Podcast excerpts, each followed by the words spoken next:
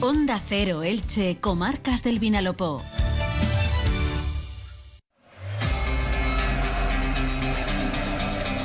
Deportes en Onda Cero Elche, con Monserrate Hernández. ¿Qué tal? Un saludo, muy buenas tardes. Llegamos a la 1 y 20 y damos la bienvenida a Radio Estadio Elche. Por delante 15 minutos para poner en orden toda la información deportiva que nos deja esta jornada, con las declaraciones del entrenador del Elche, Pablo Machín, que no se da por vencido, que dice que el equipo va a seguir compitiendo y que el próximo domingo va a lograr la victoria ante el Club Atlético Osasuna. El técnico para este encuentro volverá a contar bajas y puede que revolucione el equipo titular después de la segunda parte protagonizada en el Estadio Nuevo Mirandilla frente al Cádiz. Futbolistas como Lautaro Blanco, Fidel Chávez o Ezequiel Ponce se perfilan en el 11 de salida, como también Pedro Vigas tras cumplir su partido de sanción. Y como cada jornada también resumiremos la agenda polideportiva de este próximo fin de semana. Comenzamos. Nuevo año, nueva cocina. Hogar Mobiliario presenta rebajas increíbles en cocinas. Por renovación de la exposición, liquidación de cocinas y electrodomésticos con hasta el 50% de descuento. Cocinas Arancucine, la cocina italiana más vendida del mundo, con la máxima calidad y diseño. Hogar Mobiliario, estudio de interiorismo, en Elche Avenida de Novelda 9 y hogarmobiliario.es. Compra hoy y empieza a pagar en abril. El Elche vuelve a tener una oportunidad el próximo domingo a las 4 y cuarto de la tarde en el Estadio Martínez Valero frente al Club Atlético Osasuna, un conjunto que siempre parte inicio de temporada con el objetivo de mantenerse en primera división, pero que esta campaña se ha logrado colocar en la pelea incluso por las posiciones europeas. Todavía queda un mundo por delante, un total de 21 partidos, 63 puntos, pueden ocurrir muchas cosas, pero el equipo de Yago Barrasate ya está en los cuartos de final de la Copa y tiene bastante encarrilada la misión de la permanencia. Hoy decía Pablo Machín que el Elche no se da por vencido, que sabe que Osasuna es un rival muy difícil, que llega con la moral por las nubes, que puede que esté algo más cansado que los ilicitanos, pero entiende que el equipo, el Elche en este caso, desde su punto de vista, está en un buen momento y por tanto considera al Elche capacitado para sumar esta victoria. Pablo Machín, que contará con bajas como la de Domingo Esquina, con una pequeña rotura muscular en el isquiotibial de su pierna derecha, se le espera para el siguiente partido en Sevilla, en el estadio Ramón Sánchez Pizjuán. Tampoco estará Paul Lirola con una bronquitis. Tampoco se recupera a tiempo Fede Fernández, que sigue recuperándose de la fractura en el radio de su mano derecha, ni John Chetauya. El escollado, ya se sabe, se sufre, sufre una lesión de gravedad en el abductor de la pierna derecha que le va a llevar a estar de baja en torno a dos meses más. Pablo Machín también era cuestionado en el día de hoy por el capítulo de fichajes. El Elche, en cuanto al número, es uno de los equipos que más se ha reforzado en el mercado de invierno, con tres incorporaciones, la de Lautaro Blanco, que se contrató el pasado verano, y también la llegada de José Ángel Carmona y de Lisandro Magallán. José Ángel Carmona, que ya el otro día fue titular en el carril derecho y este domingo con seguridad Lautaro Blanco estará en el 11 de salida en la banda izquierda. El Elche en las últimas horas parece que no ha avanzado demasiado en la incorporación de más futbolistas, aunque nos consta que está buscando al menos un defensa central más y un centrocampista, pero la duda como ya también hemos manifestado en más de una ocasión, es saber si el Elche piensa únicamente en esta temporada o ya da la campaña por perdida pensando en adelantar la planificación de la próxima temporada. Tampoco sería nada descabellado porque el porcentaje de fracaso para esta temporada ya es muy alto, porque ningún equipo ha sido capaz de poder sobreponerse a un inicio tan malo en esta temporada. Tan solo hace muchos, muchos años lo hizo el Real Zaragoza, en una temporada en la que la recta final también estuvo marcada por algunos factores extradeportivos que mejor no recuperar para el recuerdo, pero es evidente que el Elche tiene muchísimas papeletas para poder descender de categoría. Por tanto, hay dos caminos. Darlo todo para que el equipo se refuerce y trate de apelar a lo, a lo casi imposible, que es mantenerse en primera división, ojalá, o bien, de alguna manera, intentar sacar partido a lo que tiene ahora mismo y los refuerzos que se incorporen al Elche que sean futbolistas de presente y también de futuro, ya sea en primera o en segunda división. Sin embargo, Pablo Machín deja claro que nadie en el club, ni el propietario, ni el secretario técnico, ni el cuerpo técnico, ni los futbolistas dan ya la temporada por perdida. Lo escuchamos.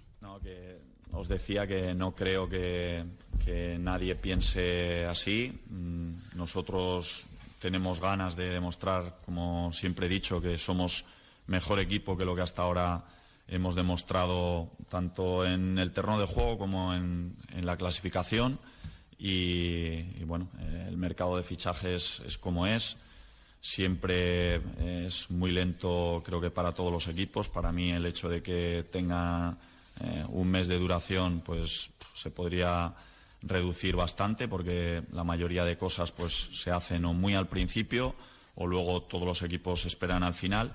Y en el mercado no solo decidimos nosotros, deciden también los otros clubs y, bueno, eh, me consta que eh, la Secretaría Técnica está valorando pues muchas opciones y luego dentro de nuestras posibilidades y, y lo que se pueda hacer, pues seguro que esos jugadores podrán llegar para potenciar la plantilla. Hoy por hoy, yo siempre lo he dicho, eh, sería eh, tonto decir que estoy cerrado a que puedan venir jugadores, porque desde el primer momento todo el mundo pues eh, sabíamos que eso nos iba a ayudar, pero que me centro en el día a día y los que mm, van a ganar el partido de Osasuna son los que estamos hoy aquí y para mí son los importantes las palabras de Pablo Chin con respecto a la planificación que se está llevando a cabo. También hablaba de los fichajes. Eh, sobre la mesa sigue estando, por ejemplo, el nombre de Aridane Hernández, que en principio no va a ser titular el domingo. Aridane, a pesar de haber jugado en los últimos partidos oficiales de Osasuna, como titular en los dos últimos encuentros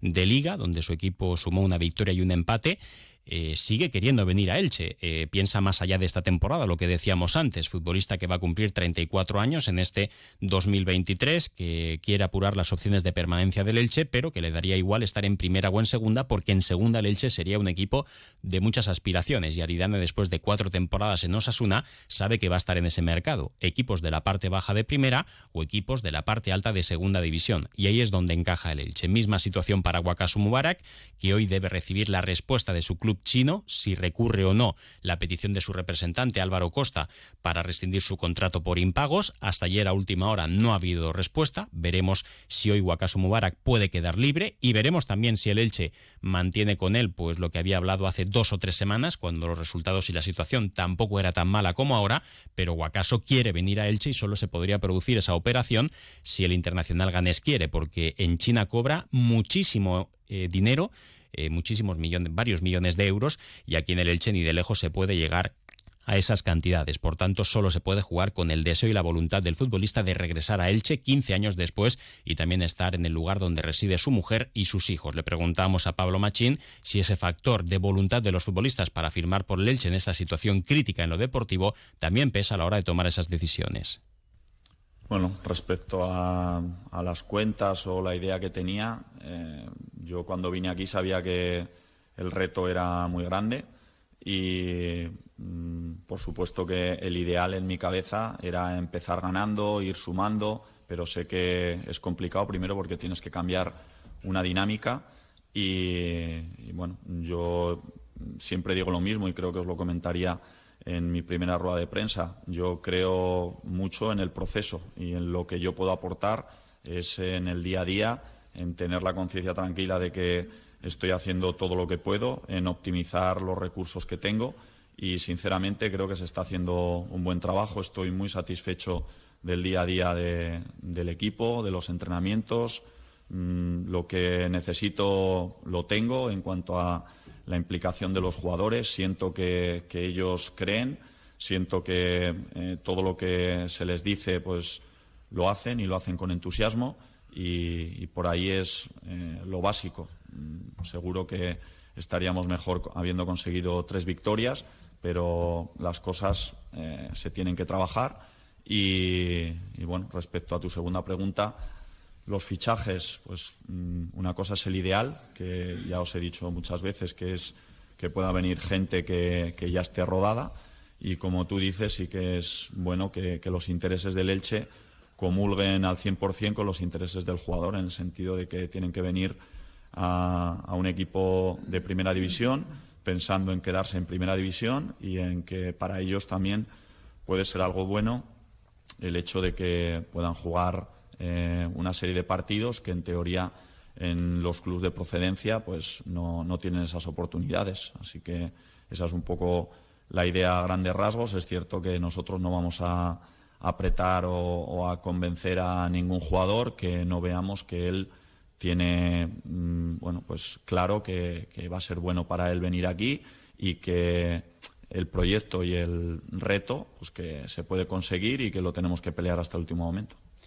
Bueno, y también se le preguntaba por el propietario Cristian Bragarni, se había mantenido con él conversaciones en los últimos días, dice que no es la persona que más hable con el propietario del Elche, que para eso hay otros enlaces, como por ejemplo el de Sergio Mantecón, pero que sí ha tenido la oportunidad de contactar con él vía telemática, vía telefónica, que le consta que está trabajando por el Elche y que por situaciones personales debe estar en Argentina. Y que ahora, dada la tecnología que hay, pues eh, se puede liberar o se puede librar esa diferencia kilométrica, no estar eh, vis a vis, eh, de tú a tú, y sin embargo mantener el mismo contacto, que entiende que se está trabajando y que el objetivo de todos es que vaya lo mejor posible, más aún en el caso del propietario, del que ha recordado Pablo Machín, que llegó a una situación complicada para poder ayudar al Elche en lo económico y en lo deportivo, y también ha dejado un mensaje, luego lo podrán escuchar en la web de Onda Cero, eh, donde hablaba que ponía como ejemplo al Club Atlético Osasuna. Dice que en su momento, cuando era colista de Primera División, su presidente y su director deportivo dieron una rueda de prensa al lado del entrenador para reforzarle y para decir que el capitán nunca se bajaba del barco, que todos juntos iban a lograr sacar esa situación con el apoyo de la afición hacia adelante. Pues bien, aquel Club Atlético Osasuna se salvó y desconocemos si ese mensaje que ha lanzado Pablo Machín es de alguna manera una indirecta, teniendo en cuenta que ahora mismo pues él tiene que comparecer en esas ruedas de prensa y que en ningún momento pues se ha reforzado su posición, aunque tan solo lleva tres partidos oficiales en la liga. 1 y 31 minutos, pequeña pausa y seguimos. El próximo viernes 27 de enero, Elche Dona Vida. El Centro de Transfusión de Alicante y la obra social Cable te esperan en el Estadio Martínez Valero de 10 de la mañana a 8 y media de la tarde para donar sangre y registrarte como donante de médula ósea. Dar vida nunca fue tan fácil. Dona sangre, dona médula. Extiende tu brazo y regala vida. Y ahora viajamos hasta Navarra para conocer la última hora del Club Atlético Osasuna. Javier y compañero, buenas tardes. Buenas tardes. Pues no es fácil saber qué pasa por la cabeza de Iago Barrasate, sobre todo en la línea defensiva para el partido de este domingo, porque Aridane entró al once inicial por sanción de Unai García, pero se quedó en ese equipo titular en el partido contra el Athletic. Si bien dijo Iago Barrasate que necesitaba la altura y la contundencia de Aridane en el juego aéreo por el tipo de delanteros que tenía el Athletic de Bilbao. De manera que ahora la cosa es diferente, sobre todo cuando Unai García ha recuperado el sitio en la Copa del Rey, en el partido contra el Betis, un partido que tampoco nos sirve de referencia porque ahí Yago Barrasate utilizó muchos más titulares de liga que suplentes en la competición por la entidad del rival. Parecido puede ser el caso de Abde, aunque por las prestaciones del marroquí en el terreno de juego, todo puede indicar que pierda el sitio en el once titular.